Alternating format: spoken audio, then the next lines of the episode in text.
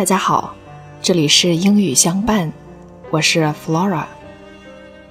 今天与大家分享来自作家朱自清笔下的《背影》。《背影》是作家朱自清于1925年所写的一篇回忆性散文。散文叙述的是作者离开南京到北京上学。父亲送他到浦口火车站，照料他上车，并替他买橘子的情形。在作者脑海里，印象最深刻的是父亲替他买橘子时，在月台爬上攀下时的背影。朴素的文字，把父亲对儿女的爱表达的深刻、细腻、真挚、感人。接下来邀请大家聆听《背影》中最感人的一段描写。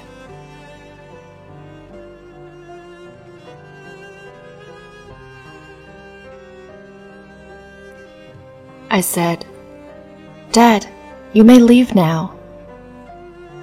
But he looked out of the window and said, I'm going to buy some oranges for you.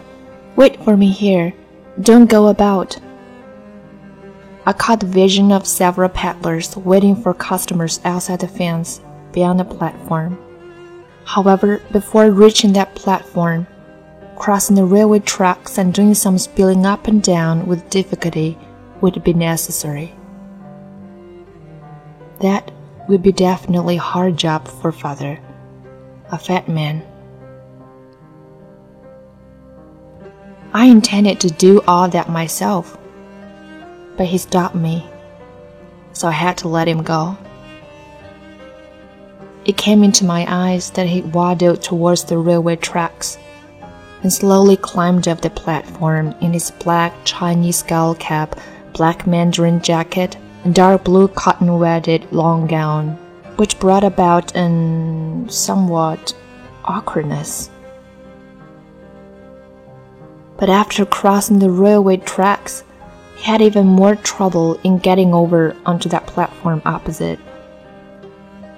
Both his hands against on the edge of the platform, and then his knees lifting up. His corpulent body was leaning slightly towards the left, showing a great effort.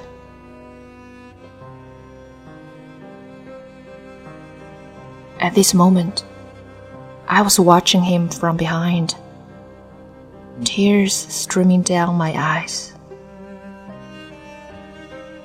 I promptly swiped them from my eyes for fear that he or others should find me crying. The next moment, I looked out of the window again. Father was on the way back already, bright red oranges in his hand. While crossing the railway tracks, he first laid the oranges on the platform floor, crawled backwards down slowly, picked them up again, and then moved on. When he approached the train, I hurriedly got up to help him up.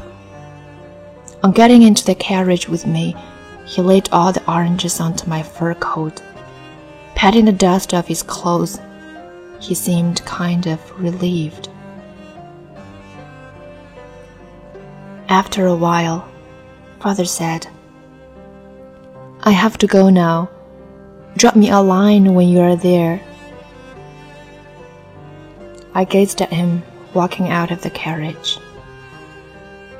After several paces, he stopped, turned around to look at me, and said, Go back in there. Keep an eye on your stuff. I kept peering at his back fade away in the crowds, and finally out of my sight. When I went back to my seat, my eyes misty with tears again.